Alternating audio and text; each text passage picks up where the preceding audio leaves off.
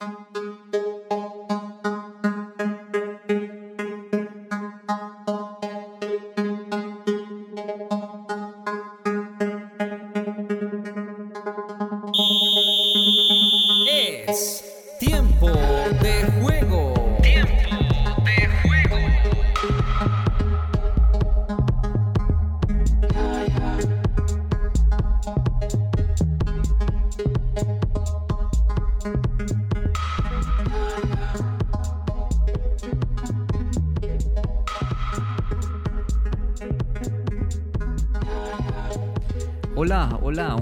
saludarlos acá en tiempo de juego. Gracias por escucharnos, gracias por estar pendiente de nuestro programa en donde analizamos la actualidad deportiva de Colombia y el mundo.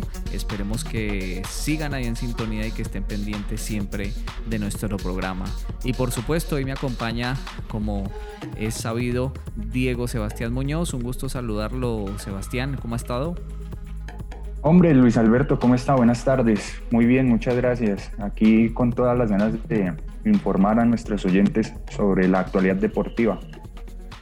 Así es, hoy tenemos bastante información deportiva de todo lo que ha sucedido en Colombia y el mundo, a la espera de que se reanude nuestro fútbol colombiano, que este fin de semana no nos dejó ningún tipo de información ni de noticias, más allá de que el partido de Deportes Tolima frente al Deportivo Cali que se tiene que jugar en la ciudad de Cali, eh, fue reprogramado para el 14 de mayo, ¿no? Así que estamos sin fútbol colombiano este fin de semana. Así es, Luis Alberto, pues esperando que ah, en la primera división se resuelva este caso. Como bien sabemos, por los temas de orden público, no se ha podido jugar este partido en la ciudad de Palmira.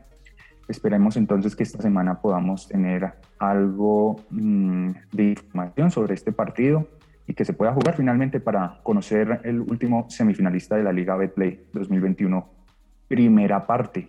Así es, y, también definir los cruces de semifinales, ¿no? Las fechas de cruces de semifinales que eh, estaremos pendientes para definir. Ya recordemos que Millonarios y Junior están eh, definida esa llave y falta definir eh, el, rival de la equidad, que puede ser Deportivo Cali o Deportes Tolima. Deportes Tolima tiene la ventaja de 3 a 0, así que veremos qué pasa. Pero lo, en lo que sí tuvimos actuación fue en Copa Libertadores. ¿Cómo le fue a nuestros equipos? Bastante mal lo del balance.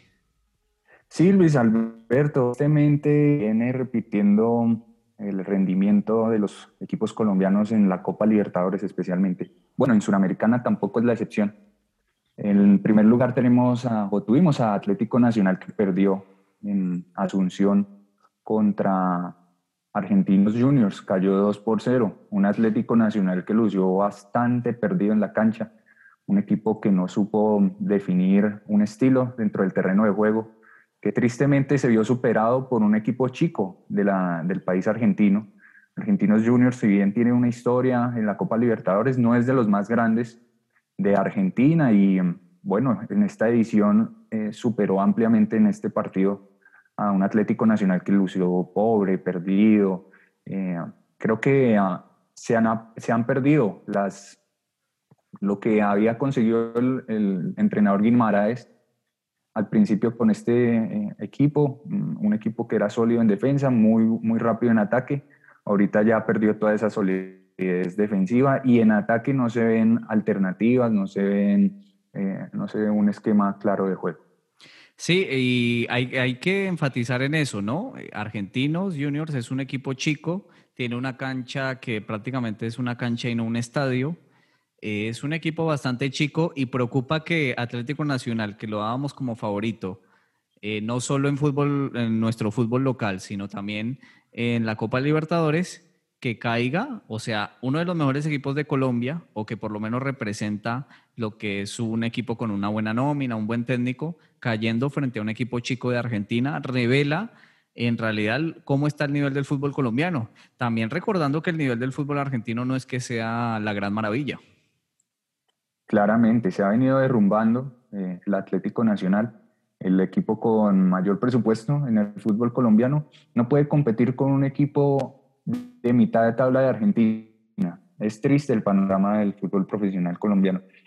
Y no solo eso, eh, Luis Alberto, eh, no solamente por el lado del Atlético Nacional, que francamente no pudo contra un equipo de mitad de tabla del fútbol argentino, siendo el equipo con más presupuesto en el fútbol colombiano, sino que el América de Cali, que es el último campeón del fútbol colombiano, no pudo finalmente derrotar a La Guaira. sí, no, vio el partido. sí, así es. El primer partido de Gerson González como técnico del América en Copa Libertadores, en torneo internacional. Si bien América se le vio otra actitud, otra cara, también hay que señalar que Adrián Ramos fue titular y eso le da otro, otro valor al equipo. Me parece que es el motor de, de este equipo de América, es Adrián Ramos. en Adrián Ramos carece de muchas posibilidades. América tuvo opciones, pero tampoco es para decir que pudo pasar por arriba a La Guaira. En la transmisión señalaban que América eh, mereció empatar, de pronto mereció empatar porque tuvo más el balón, mereció ganar, perdón. De, pronto lo mereció porque tuvo más el balón, porque tuvo unas cuantas llegadas, pero tampoco es que tuvo muchas oportunidades de gol y no deja de ser un equipo llano, un equipo sin cambio de ritmo y un equipo repetitivo y muy predecible. América no es sorpresivo, no es un equipo inquietante y sobre todo me sorprende la, lentitud con la que juega. Le falta cambio de ritmo y eso es importante. Eso le daba mucho a Dubán Vergara, pero Dubán Vergara ni siquiera fue titular porque su nivel es lamentable. Ni siquiera entró como suplente eh, en este partido, así que lastimosamente América, eh, si bien empató, logró su primer punto en Copa Libertadores, no logra convencer con su juego y se viene lo más difícil. el equipo brasilero Atlético Mineiro, que es el líder, Cerro Porteño, eh, que es con quien tiene que disputar. Y mire que otra cosita más, mire que uno pensaba que, que América tenía que disputar su cupo, su rival directo era Cerro Porteño, pero resulta que ahora es La Guaira para ver si por lo menos se puede quedar con la Copa Sudamericana. Sí, no, y muy preocupante lo que nos muestra la América, porque yo recuerdo en ediciones pasadas de la Copa Libertadores que los equipos venezolanos no resultaban, no resultaban en grandes obstáculos para los equipos colombianos. Históricamente, los equipos colombianos fueron superiores a los venezolanos. Y ahora en esta edición, en la actualidad, ni siquiera eso. Los equipos colombianos sufren contra los venezolanos, contra los bolivianos, no son capaces de respetar la casa. Francamente preocupante, francamente es Uy, eso lo, lleva a uno a decir verdaderamente que el nivel de Colombia está bajando, teniendo en cuenta pues que el nivel del fútbol venezolano no es que haya mejorado mucho, sino que se ha mantenido nivelado por lo bajo y Colombia está llegando a ese nivel bajo eh, en las últimas ediciones del fútbol internacional de la Copa Libertadores. Sí, lastimosamente. ¿Y qué pasó con Santa Fe? ¿Cómo ve a Santa Fe, que es el otro equipo que estuvo con Libertadores esta semana, al igual que Junior? No, Santa Fe, lo que hemos venido diciendo, Santa Fe, un equipo sin alma, frío. Eh, realmente uno no entiende cómo Santa Fe aspira a algo más con, con la nómina que tiene, con el entrenador, con la idea que propone. Harold, como lo hemos venido diciendo, Harold Rivera creo que ya cumplió su ciclo como entrenador de Santa Fe. Mantiene a unos jugadores que francamente su nivel es paupérrimo, paupérrimo, como es el caso de Jorge Luis Ramos, que es el centrodelantero de Santa Fe y lleva nueve partidos sin convertir gol. Francamente es inexplicable, no se le da oportunidad a los de la cantera, eh, un equipo plano, vacío, eh, dependiente de algún chispazo de Daniel Giraldo, que es un jugador de primera línea de volantes. Entonces, eh, preocupante lo de Santa Fe con la suplencia de River. Eso es lo, lo más preocupante, lo más triste de este, de este equipo, que jugó contra la suplencia del River Plate y el River Plate eh, mereció ganar el partido porque llegó más, porque jugó mejor, pero no tuvo definición. Entonces, preocupante. Y, que, y, Santa Fe también, Santa Fe también, si bien, digamos, jugaba este partido como si estuviera de local, no en su estadio, pero como si estuviera local, eh, vi que salió a empatar el partido, ¿no? No quería perder, por lo menos quería sumar un punto contra River, que recordemos es un equipo grande del continente, y si bien con la suplencia parece que Santa Fe había decidido anteriormente o previamente a jugar el partido a empatarlo. Sí, no, y Santa Fe es eso. Santa Fe perdió la identidad de juego, perdió eh, como el amor por el juego, por el trato de la pelota es un fútbol cansino, un fútbol lento. Realmente es, es complicado ver un partido de Santa Fe porque no ataca. Así, así, así pasan los partidos, no ataca y es, es como ver esperando el error del rival, pero uno no, realmente no transmite nada a ese equipo. Y es muy triste porque es un equipo que eh, es de los grandes de Colombia, que ha sido protagonista internacionalmente, pero ahorita en esta edición francamente está haciendo un papelón, un papelón en, el campeonato, en la Copa Libertadores. Y Junior de Barranquilla sacó un empate frente a Fluminense. Eh, ya los equipos colombianos parece que se conforman eh, contra los equipos argentinos o brasileños con un empate ya parece que previamente reconocen la superioridad y prefieren no perder. Así que sacó un empate que lo deja ahí, ahí también pendiente de, de qué pueda pasar para luchar ese cupo de Copa a octavos de final de Copa Libertadores o a la Copa Suramericana, ¿no?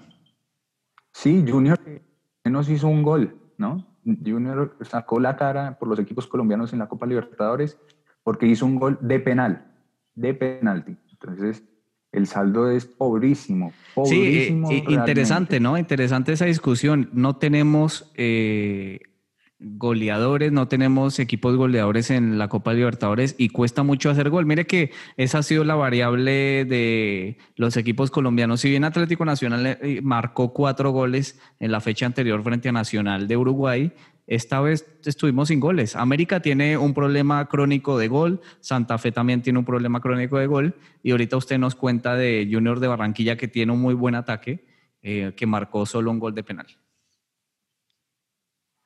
Exactamente.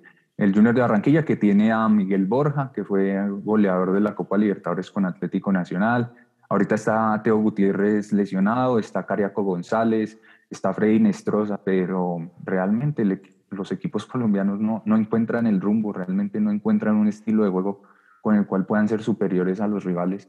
Y es que lo peor, como lo decíamos, es que no solamente es contra equipos brasileños o argentinos, que si bien pueden tener una historia, pueden ser superiores, ahora también es contra equipos de cualquier país y de cualquier categoría, no necesariamente los más grandes de cada país, sino una La Guaira, un eh, Argentinos Juniors, una universidad católica te puede hacer cualquier partido y te puede ser superior. Realmente muy triste, muy triste. Así es, mire, un dato importante, de los 33 puntos que se han disputado los equipos colombianos en Copa Libertadores, solo han obtenido 9 puntos en total. Hay que hacer la aclaración de que son 33 porque Junior y Santa Fe se enfrentaron entre ellos, entonces de ahí se quitan puntos, ¿no? no, no se los pueden repartir equitativamente a no ser que empaten. Pero en juego estarían solo 33 puntos en juego y eh, solo tuvieron 9 puntos los equipos colombianos. Eso es mucho menos del, incluso del 25%. Sí, es el 25%, es el 25%. Sí. Exactamente. Y la única victoria ha sido la de Atlético Nacional frente a Universidad Católica en la primera fecha de la fase de grupos. De resto, empates y derrotas. Tal cual, solo un equipo ha ganado, solo Atlético Nacional. 11 partidos y una sola victoria, es decir, una sola victoria. Nada, eh, nada porque Santa Fe y Junior están jugando en el mismo grupo. Nada, cero, pobrísimo, tristísimo, realmente. Sí, lamentable, lamentable lo que está pasando con los equipos colombianos. Y en cuanto a eso, vamos a nuestra primera sección. Dale el balón como cambia. Otra, otra toma, por favor. Dale uno atrás, uno atrás, adelante, uno adelante. Bueno, hoy qué vamos a analizar. Hoy tenemos para analizar algunas jugadas legítimas e ilegítimas. Vamos a analizarlo con el chequeo bar. ¿Con, con qué vamos a empezar, Sebastián?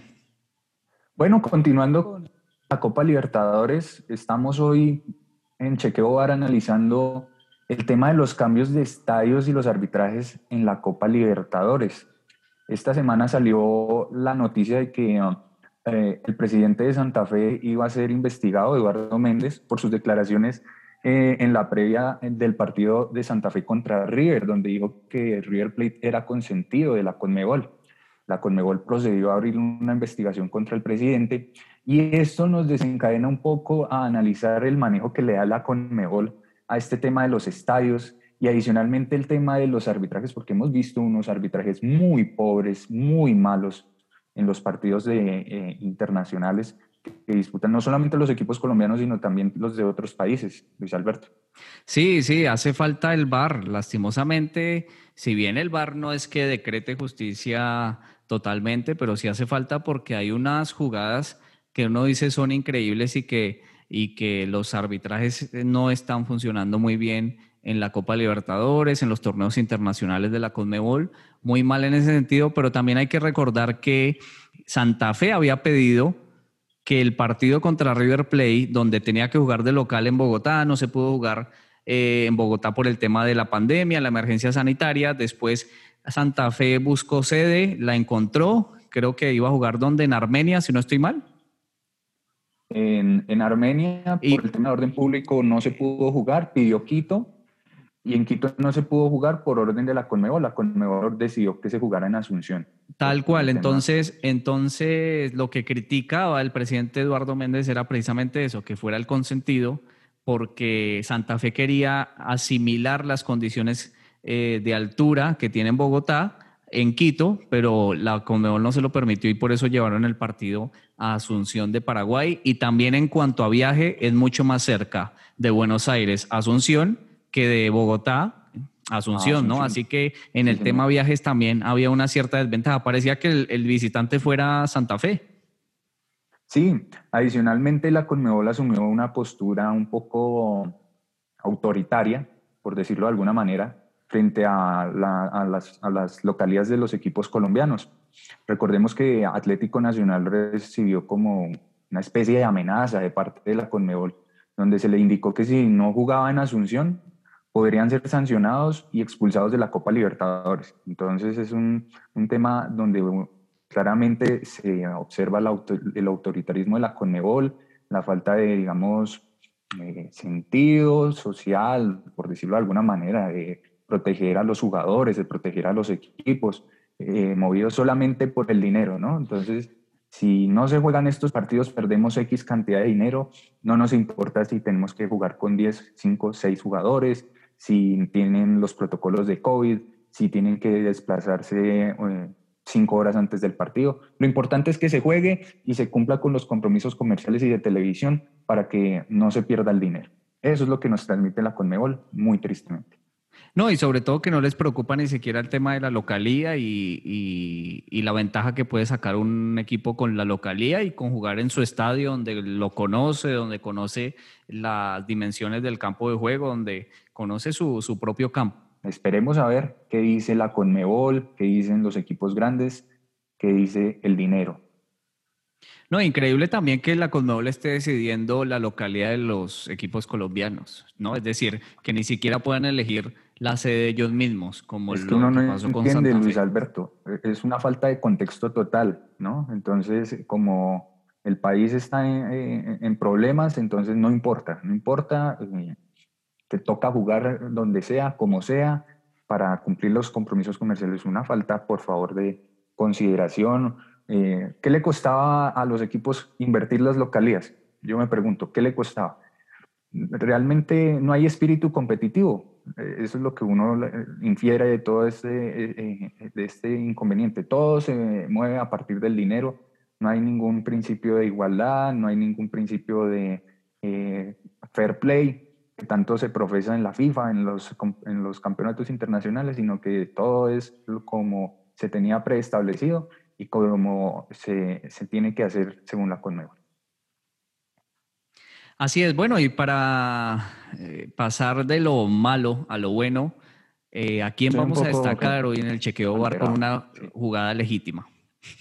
Sí, algo para subir el ánimo, para cambiar un poco de humor. Eh, tenemos dos deportistas colombianos que se han destacado en el fútbol europeo. La primera es la jugadora de la selección Colombia que jugó en Independiente Santa Fe, una de las mejores jugadoras del continente, Lacey Santos fue elegida como la mejor jugadora del mes de abril en Atlético de Madrid. Fue elegida por los hinchas como la más destacada en la plantilla, gracias a sus eh, actuaciones individuales, tres goles, eh, ha jugado partidos, eh, le ha servido su rendimiento para que Atlético de Madrid sea séptimo en la tabla con 43 puntos.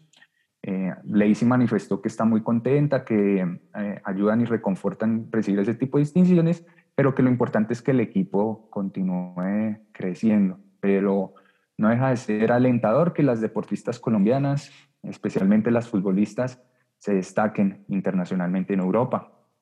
Sí, muy bien, muy bien por las deportistas, ¿no? Siempre destacamos a los hombres, pero es bueno darle prioridad a las mujeres. ¿A quién más vamos a, destacar en el día de hoy?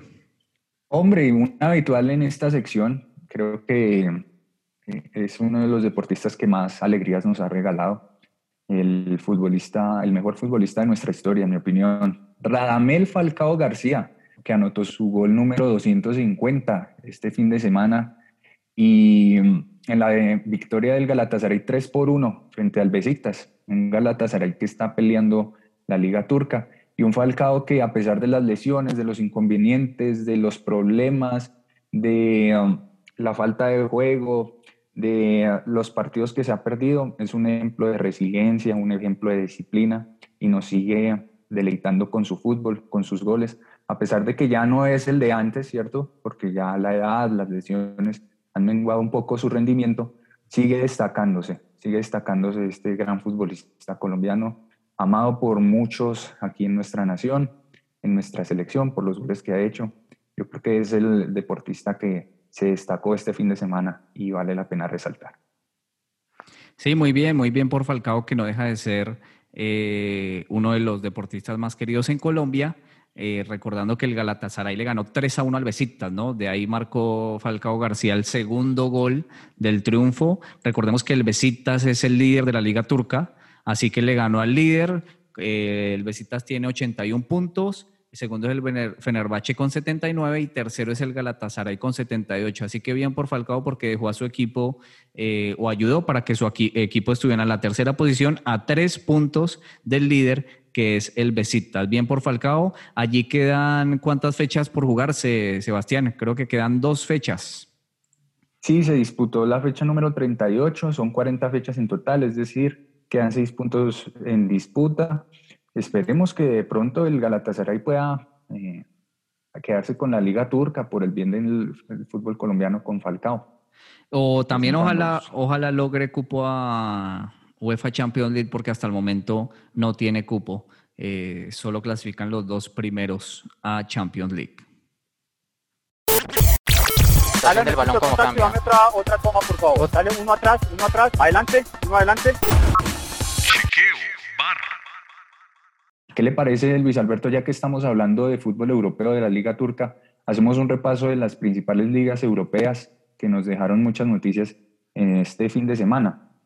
Si quieren, lo invito a hablar en primer lugar de la Liga Española. Este fin de semana, pues, se disputaron los partidos que tanto han despertado durante la semana, ¿cierto? Jugaban los cuatro primeros entre sí. Recordemos que el Atlético de Madrid era líder, seguido por el Barcelona y el Real Madrid. El Sevilla se había quedado un poco a seis puntos, pero eh, este fin de semana se, se, jugaron los partidos entre el Atlético de Madrid contra el Barcelona, un partido que nos dejó un empate a cero goles, que el Atlético de Madrid mereció ganar, yo vi el partido, eh, fue superior al Barcelona en el primer tiempo, Ter Stegen fue figura en el primer tiempo, ya en el segundo se pudo nivelar un poco más el partido, pero el Atlético de Madrid pudo sacar un empate que lo dejó como líder en, la Liga Española, ya que el Real Madrid en el domingo pasado empató 2 a 2 con el Sevilla. Luego de ir perdiendo en el, el partido, alcanzó a quedarse con el empate. Es decir, en esta liga las cosas quedaron iguales. El Atlético de Madrid continúa líder, el segundo es el Barcelona, tercero el Real Madrid, cuarto el Sevilla. Sí, y ahí el Atlético de Madrid está o tiene una ventaja de, dos puntos con sus rivales más cercanos que son Real Madrid y Barcelona. Lastimosamente, o, digo lastimosamente para los equipos de, de, Madrid y de Barcelona, no pudieron sacar ventaja eh, sobre el Atlético de Madrid, que todo sigue igual a tres fechas, ¿no? Solo quedan tres fechas, nueve puntos por disputarse para definir quién va a salir campeón del fútbol español. La próxima semana, bueno, en el transcurso de la semana, el martes juega Levante contra el Barcelona, el Sevilla jugará el miércoles contra el Valencia, el Atlético de Madrid jugará contra la Real Sociedad el mismo miércoles y el día jueves jugará el Granada contra el Real Madrid. Quiere decir que esta semana podría definirse la Liga Española en favor del Atlético de Madrid si se da un juego de resultados. Pero esperemos, esperemos. Muy buena la Liga Española en, este, en esta edición 2020-2021. Así es, esperemos que se defina esta liga que está emocionante, particularmente este año. Y la inglesa finalmente no pudo coronarse campeón en Manchester City y todos le echan la culpa a un jugador argentino. ¿De quién se trata, Sebastián? Sí, el Manchester City el sábado pasado jugó lo que será la final de la Champions League, jugó contra el Chelsea. Sí, en una, una Sí, fue una antesala, ¿no? Una antesala, fue una antesala de ese juego, pero también recordando que el Manchester City eh, colocó un equipo alterno, ¿no? Casi que suplente, no estuvieron los grandes titulares que disputan la UEFA Champions League. Bueno, sí, y, en el City, como usted lo decía, el Kun Agüero, el goleador histórico del Manchester City, dilapidó un penalti pateando a Lopanenka. La picó el del arquero Mendy adivinó la intención del delantero y se quedó con la pelota. Entonces, el Chelsea perdió, el Chelsea ganó este partido 2 por 1.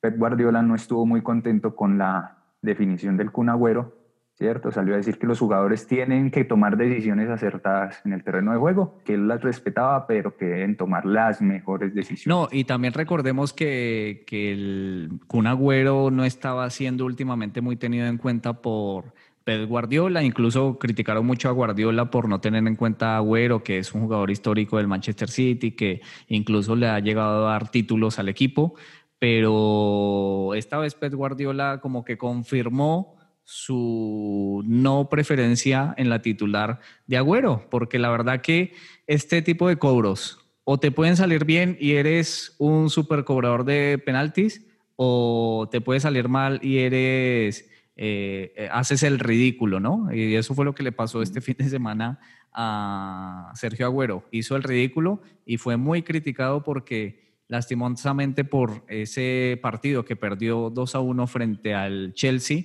eh, en los últimos minutos marcó el gol del triunfo el equipo de Chelsea.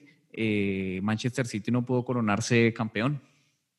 Sí, tienen que cambiar la fecha de, la camiseta conmemorativa. De todas maneras, eh, yo creo que el título ya está definido en Inglaterra. Sí, 10 puntos. le lleva 10, puntos, puntos, al United. El United tiene un partido menos, pero si no gana, quedaría ya con el City campeón. Así eh, es. Como una observación especial, en, la liga eh, inglesa el Arsenal se queda por fuera de la liga mm, de alguna competición internacional europea desde 1995, no sucedía esto. Entonces, Arsenal queda por fuera de ligas europeas, de competiciones europeas, el equipo que supo ser campeón invicto de la mano de Arsène Wenger en años pasados. Jerry Mina se lesionó otra vez, ¿no? Entonces, los colombianos en el Everton viven lesionados James se lesionó la semana pasada, esta semana Jerry. Eh, bueno, e, es lo que pasa en, el fútbol internacional, en la Liga Iglesia. ¿Qué le parece si ahora hablamos de la Liga Italiana, que ya, se está, ya está definida la, la Liga Italiana? Se definió la semana pasada con un intercampeón. Esta semana jugó la Juve contra el Milán en uno de los partidos más importantes de la, del que se puede ver en la Serie A. Fue un partido que ganó el Milán 3 por 0. Asimismo, el Inter goleó 5 por 1 a la Sampdoria, una liga que ya está definida y que nos arrojó a un Inter campeón. Atalanta y Milán se disputan el subcampeonato y Nápoles se encaramó a los puestos de Champions League, dejando por fuera la Juve de Cristiano Ronaldo. Puede quedarse sin Champions. Sí, Cristiano es Ronaldo que esa es la noticia. La noticia es que la Juventus eh, está haciendo papelones en la liga italiana y ya su técnico Andrea Pirlo está siendo muy, pero muy, muy cuestionado por las actuaciones que ha tenido el equipo italiano. Esta vez perdió, perdió por goleada frente al Milan y hasta ahora solo está en zona de UEFA Europa League, pero no está en zona de Champions League, eso desde hace mucho tiempo, ¿no? Porque hubo una hegemonía de la Juventus por mucho tiempo que ahora la tiene... Nueve campeonatos consecutivos. Así es, es decir, nueve campeonatos consecutivos tiene que ver con nueve años consecutivos en la, la UEFA Champions League. Sí, señor. Y adicionalmente se confirma la frase de lo que dicen algunos próceres del periodismo, ¿no? que no todo jugador puede acostarse siendo jugador y levantarse siendo un buen DT, como es el caso de Andrea Pirlo, que en su primera experiencia como entrenador en un equipo grande no le está yendo muy bien de acuerdo a las expectativas.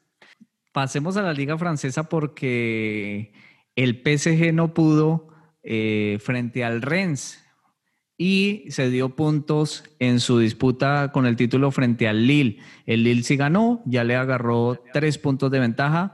Recordemos que el PSG este fin de semana empató a un gol frente al Rennes y eh, queda más lejos, queda más lejos del líder el del equipo del Lille que parece acrecentar esta crisis que tiene el PSG que no puede en Champions League o no pudo en Champions League y tampoco parece que va a poder en la liga francesa. 79 eh, puntos tiene el Lille, está primero, segundo el PSG tiene 76 y faltan dos fechas por disputarse en Francia, donde se va a definir eh, el campeón de la liga francesa. Es decir, el próximo fin de semana podríamos tener campeón de la liga francesa. Sí, un PSG que también algo parecido como con la Juventus, ¿no? Tenía una hegemonía total sobre el fútbol francés. Este año, pues bueno, el Lille el Lille, que es un equipo, pues no digamos de los más grandes de Francia, pero con historia. Recordemos que este equipo lo dirigió hace pocos años Marcelo Bielsa. Eh, no le fue muy bien, lo dejó peleando descenso, pero ha resucitado este equipo y puede quedarse con el campeonato. Entre otras cosas, esto mm, me parece que es muy bueno para el fútbol, le da un nuevo aire, le da como una nueva eh, esperanza de competitividad a los, los, a los equipos de todas las ligas porque francamente se torna a veces aburridora la hegemonía de estos equipos grandes en estos campeonatos. Pero mire, el que sí pudo salir campeón fue el Bayern Múnich, que este fin de semana salió campeón, goleó y salió campeón. Eh, finalmente con 74 puntos ya se vuelve inalcanzable. Quedan por disputarse dos fechas porque son 18 equipos, en este caso son menos, son menos equipos, pero el Bayern Múnich confirma lo que estábamos hablando en hablando de la hegemonía de los equipos grandes en las ligas. El Bayern Múnich que consigue su también noveno título consecutivo desde 2013 que se queda con los campeonatos, entonces eh, la hegemonía es total para el equipo bávaro que ya le sacó 10 puntos al Leipzig. Como nota especial, el Schalke 04, uno de los equipos más grandes e importantes de Alemania, descendió esta temporada una de las peores campañas de su historia. 13 puntos nomás. Un equipo que disputaba Champions, un equipo que alguna vez le ganó al Real Madrid, recuerdo. Sí, sí, lo recuerdo. Que, que lo apretó en, un, en, un, en una serie. Eh, este año definitivamente no, no pudo y se va a la B, el equipo azul. Es que esa es otra, esa, es otra mm, competición que tenemos que ver en Europa también para hablar en unas próximas semanas, ¿no? El tema de los descensos, porque ahí también se está, ahí es donde se está jugando verdaderamente algunas ligas europeas, eh, el tema de los descensos, ¿no? Varios equipos que están ahí disputando sus descensos y clasificaciones a torneos internacionales. Claro, una de las virtudes del fútbol europeo es que no perdona los errores, a diferencia del fútbol suramericano, que existen los promedios y que para que entonces se suman los puntos de hace cuatro años. No, en Europa es, si fuiste el peor este año, te vas para la B, no importa los títulos que tengas, no importa los lugares que tengas, no importa la historia que tengas. Un viaje en la máquina del tiempo.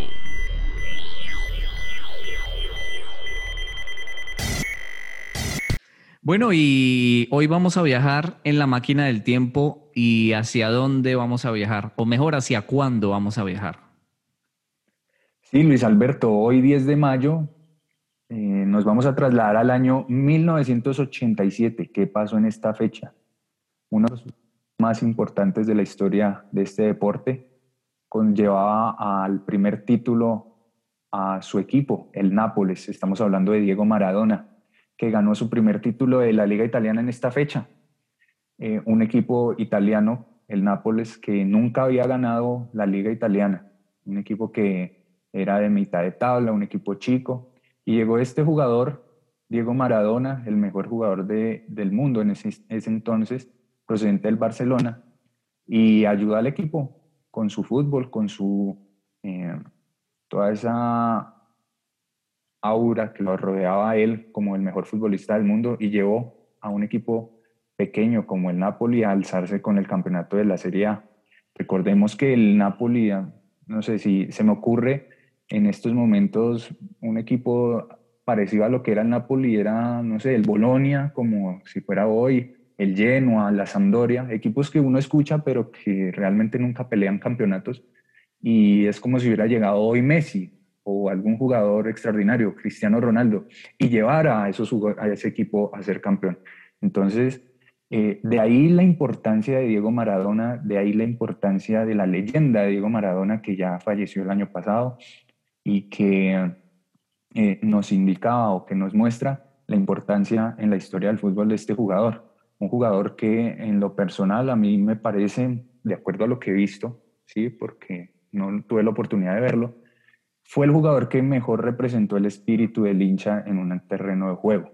Y por eso es tan amado no solamente en Argentina, sino en las canchas de todo el mundo donde pasó. ¿sí? Más allá del tema personal que no nos corresponde hablar, el tema deportivo claramente nos demostró que fue el mejor jugador del mundo. Así es, recordemos que el Nápoles tiene el nombre de Maradona en su estadio, ¿no? Así se llama el estadio del Nápoles, Diego Armando Maradona.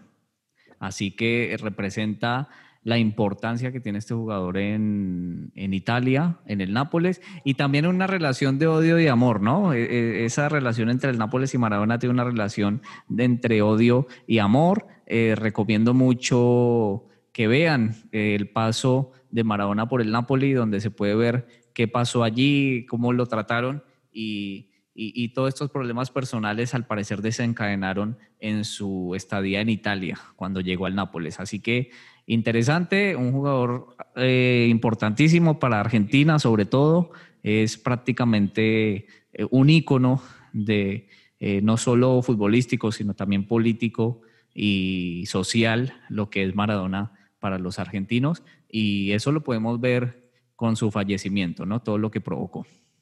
Sí, y adicional a ello, no fue el único título que ganó Maradona con el Nápoles. En 1990 se queda con otra Serie A y adicionalmente gana una Copa de la UEFA. Y lo más interesante de esto es que el Napoli no volvió a ganar campeonatos, incluso peleó descenso, descendió. Recuerdo que Gonzalo Martínez, Chalo, jugó en el Napoli en la B hace aproximadamente 20 años. Entonces, la importancia de ese jugador en ese equipo, ¿no? Es como realmente una historia muy interesante, como lo decía Luis Alberto, de poder estudiar y ver cómo la influencia de una sola persona puede cambiar la historia de un equipo. Bueno, esto fue eh, La Máquina del Tiempo. Un viaje en la máquina del tiempo.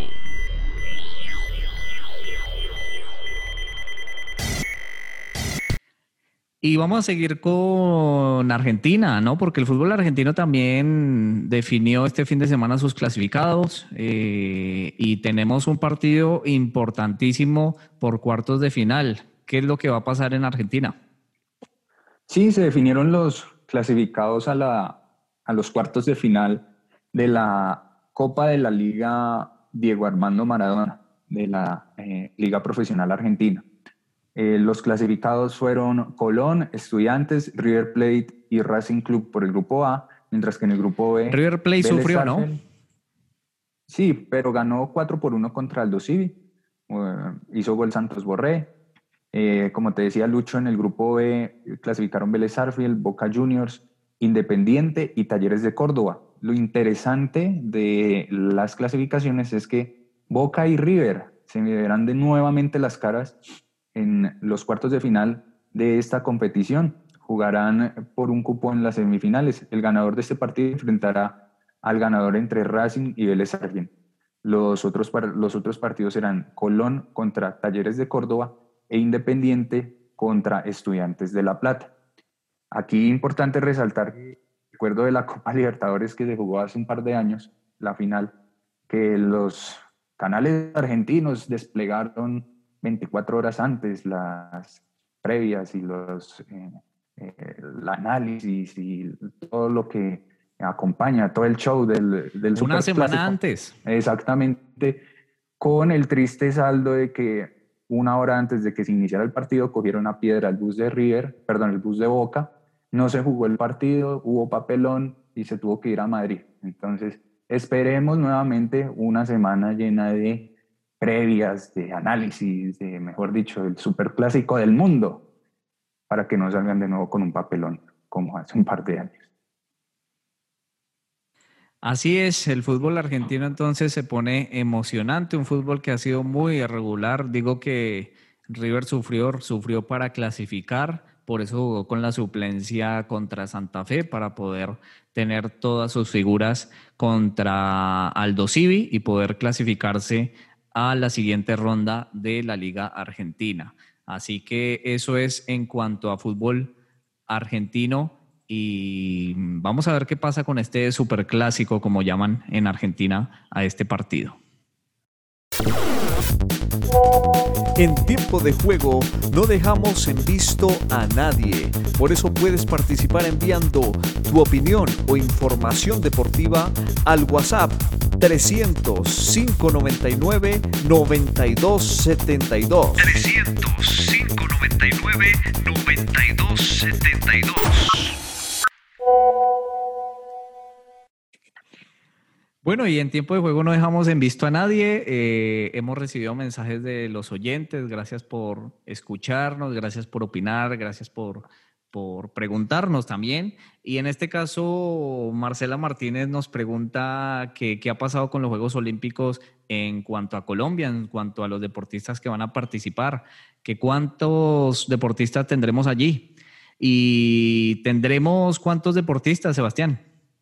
Sí, actualmente tenemos, hasta el momento hay 38 atletas clasificados a las competiciones de Tokio 2021. Se espera que esta cifra aumente a 44 atletas clasificados. Se están disputando las eliminatorias eh, específicamente en deportes como el boxeo y la lucha libre. Eh, en estos deportes se espera tener representación colombiana con malas noticias, digamos, por la parte de la lucha libre. Jacqueline Rentería, medallista olímpica en, mm, Río 2016, en Londres 2012, no podrá asistir a estas competiciones. Tristemente, perdemos una opción de medallería en, las competiciones. Y por el lado del boxeo se espera que Juergen Martínez, que fue medalla de plata en Río 2016, clasifique en las eliminatorias, así como Seiber Ávila, Cristian Salcedo, Ingrid Valencia y Jenny Arias. Entonces, ese es el panorama de los atletas colombianos para los Juegos Olímpicos. Y es que, y es que al parecer eh, el Comité Olímpico Colombiano espera tener por lo menos seis cupos más eh, en boxeo porque se suspendió lo que iba a ser la clasificatoria a los Juegos Olímpicos de boxeo que se iba a desarrollar en Argentina. Esto fue suspendido y por eso eh, el Comité Olímpico Colombiano espera que se haga por ranking, por la clasificación de ranking de los deportistas y según las cuentas que tienen el Comité Olímpico eh, Colombiano y también el presidente de la Federación Colombiana de Boxeo, que es Alberto Torres, al parecer tiene en cuenta seis cupos más, así que eso subiría a 44 cupos más y esperando también los de lucha libre. Así que bien, porque vamos a tener eh, casi 50, mm, ¿no? 50 deportistas en Juegos Olímpicos. Sí, adicionalmente para cerrar el tema de los Juegos Olímpicos, Lucho, y para nuestra oyente Marcela, el COI, mm, el Comité Olímpico Colombiano, está buscando un acuerdo con Pfizer y BioNTech para las vacunas en Juegos Olímpicos. Entonces, están en el tema de los eh, temas no solamente los Juegos Olímpicos, sino también paralímpicos, para ver si todos los, eh, los deportistas que vayan a participar en los Juegos Olímpicos eh, tengan su respectiva vacuna. al respecto, el presidente del Comité Olímpico Internacional, Tomás Bach, dijo que se puede su mensaje de que la vacunación no solo es una cuestión de salud, sino también de solidaridad y consideración para el bienestar de las comunidades. Entonces, el Comité Olímpico Internacional gestionando para que finalmente hayan vacunas y haya tranquilidad respecto a la pandemia para todos los atletas de Tokio 2021. Es que al parecer esa va a ser una de las condiciones que van a tener los eventos internacionales, los eventos deportivos internacionales, ¿no? La vacuna, porque recordemos también que la Conmebol hizo eh, lo mismo con alguna empresa que eh, produce estas vacunas, tuvo un convenio ahí para, para, tal cual, Sinovac, para poder vacunar a, todos los equipos de la Conmebol, incluso Atlético Nacional se, se vacunó aprovechando su estadía en Paraguay, se vacunó la semana pasada. Entonces, al parecer, esto, eh, eh, tal cual, entonces esto al parecer se volvió ya un, una regularidad, ¿no? Que los eh, eventos deportivos, si se realizan con vacunas, al parecer es la única forma de que puedan realizarse de manera segura. Así es, Luis Alberto. Entonces, este es nuestro mensaje para Marcela, que ya hablamos de los Juegos Olímpicos. Asimismo, tenemos otro oyente, un fiel oyente de tiempo de juego, Sebastián Góngora nuevamente nos escribe, para que hablemos de la Copa América y las prelistas de convocados o listas de preconvocados. Eh, Sebastián, yo te diría que en principio tendríamos que revisar si la Copa América se va a realizar o no, ¿cierto? Todavía hay muchas dudas, el contexto social, digamos, de Argentina y de Colombia por todo el tema de la pandemia, por el tema aquí del orden público, no hay certeza todavía. Sí te podemos decir que en caso de que Colombia y Argentina no puedan organizar estas, eh, esta competición futbolística, Paraguay ya se encuentra lista para organizar el torneo. esperemos a ver qué noticias hay al respecto. Eh, recordemos, como lo hablábamos al principio del programa, la Conmebol, eh, el fútbol sudamericano se rige por los compromisos monetarios, los compromisos económicos entonces, ellos quieren disputar la Copa América sí o sí. Entonces, esperemos a ver dónde se va a realizar, cuándo, porque lo que importa es el recaudo y no, no, no solamente la salud de los deportistas y la salud pública en general. Y es que ya hay una fuerte controversia entre la población colombiana sobre la realización de la Copa América debido a las protestas que se están realizando, ¿no? Toman eh, que se realice o esa opción que, en la que insiste el presidente Iván Duque de realizar la Copa América lo toman como un, tipo de distracción, ¿no? Para poder calmar los ánimos de los protestantes y que se distraigan con el deporte. Pero bueno, eso está por verse, vamos a ver qué sucede eh, con este evento deportivo. Y no sería la primera vez que algún gobierno utilice un evento deportivo para distraer a su población. Claro, recordemos la Copa América 2001, en pleno eh, en pleno proceso de paz con las FARC en San Vicente del Caguán, el punto más bajo de, digamos, de la guerra en Colombia. Se organizó la Copa América en Colombia y Colombia la ganó, eh, casualmente. Incluso Argentina no vino por temas de seguridad. Bueno, eh, siempre, realmente puede llegar a ser absurdo que no se pueda jugar un Calito Lima por Liga Colombiana y sí se pueda disputar una Copa América. Realmente yo no entiendo cómo, pero bueno, eh, eh, lo que decías, pues tú como siempre lo riges el dinero. Así es, y otro oyente nos escribió también. Eh, Víctor Daza nos escribe y nos pregunta que a, a quiénes vemos como candidatos en el Giro de Italia que se está disputando y sobre todo que quiénes serían los protagonistas que más se destacarían en esta carrera.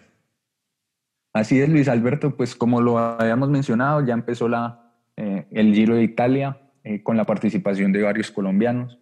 Dentro de ellos, algunos candidatos, el más grande, Egan Bernal, campeón del Tour de Francia 2019, es nuestra principal carta. Yo en lo particular no descartaría a Daniel Martínez, que tiene protagonismo en etapas, se puede quedar con alguna etapa. Eh, si Egan no da la talla, de pronto él puede asumir la, el liderazgo de Lineos. Eh, también está el muchacho Renko Benepoel, de Bélgica, de 21 años, como lo decimos la semana pasada, un ciclista que promete ser de los más importantes en la ronda internacional, en la ronda ciclística internacional. Eh, se destacó el sábado pasado en la contrarreloj individual, un joven que ha demostrado mucho potencial para quedarse con, los, con esta justa eh, con este giro itálico. Asimismo, pues los de siempre, Mikel Landa, esperemos que por fin, pues veremos si por fin puede quedarse, puede subir al podio en alguna grande. Eh, muchas expectativas sobre Mikel, pero a la larga no, no responde. Hugh Carty, eh, que siempre es protagonista en las etapas de alta montaña, y Simon Yates, que es otro de los candidatos, yo creería que eh, dentro de los que acabamos de mencionar están los más importantes.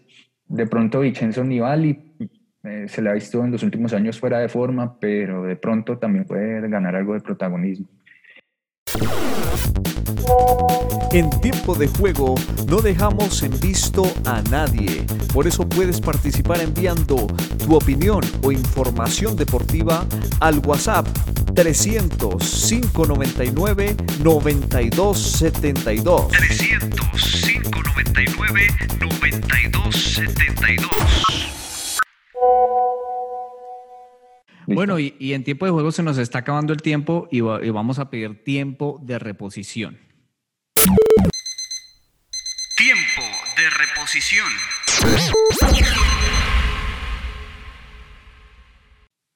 Bueno, ¿y qué tenemos para esta semana? ¿Qué podemos ver esta semana? ¿De qué tenemos que estar pendientes esta semana?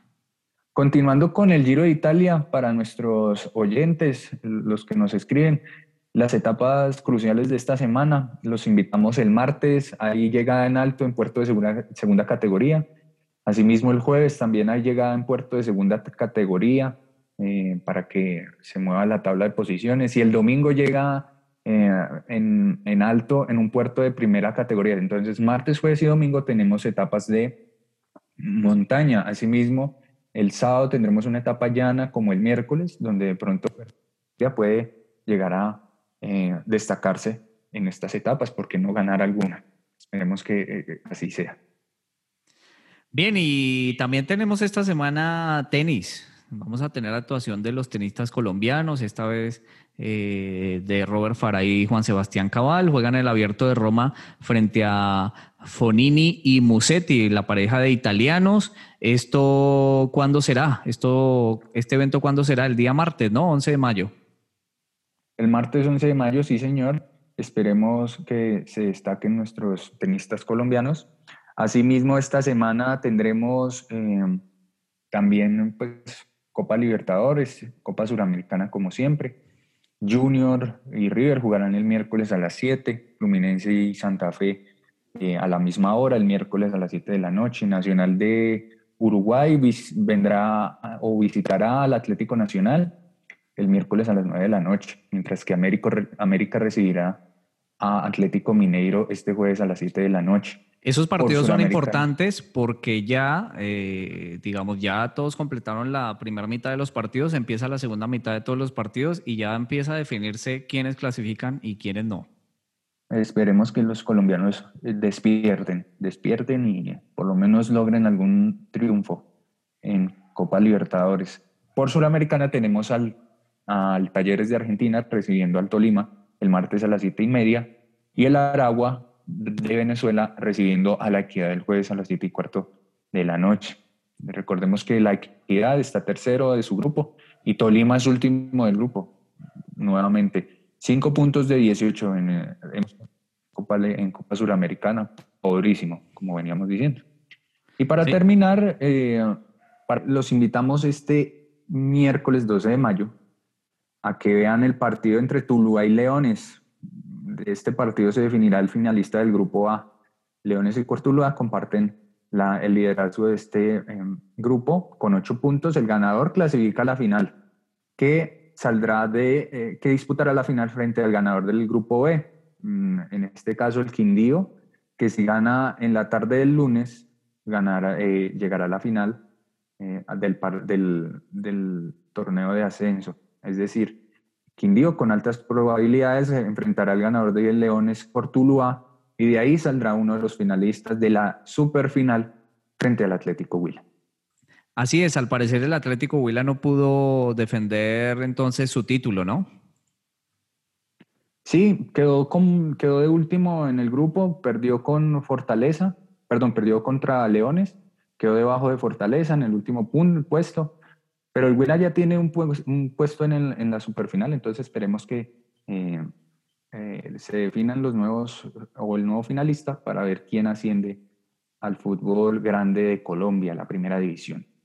Vamos a ver quién asciende. Recordemos que ya tenemos equipo que desciende, es el Boyacá Chico, el Deportivo Pereira se salvó y veremos quién va a ascender que van a ser dos, dos equipos, ¿no? Para completar los 20. Eh, recordemos que en este momento solo hay 19 equipos en primera y necesitan completar 20 para emparejar los partidos que antes se disputaban, ¿no? Que eran 19 fechas en total.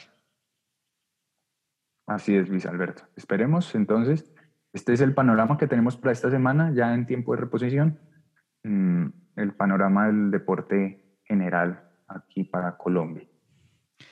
Bueno, Sebastián, mucha información. Eh, estamos pendientes de todo lo que suceda esta semana, Giro de Italia, todo lo que suceda con eh, el fútbol colombiano, todo lo que suceda con Copa Libertadores y todo lo que suceda con las ligas europeas que también están emocionantes. Un gusto que nos hubiera acompañado en el día de hoy. Bueno, Lucho, usted sabe, como siempre, aquí dispuestos, disponibles con el mayor agrado para hacer tiempo de juego. Muchas gracias a nuestros oyentes, un saludo cordial y nos vemos en la próxima edición. Muchas gracias, sigan escuchándonos y sigan atentos a tiempo de juego. Que estén muy bien.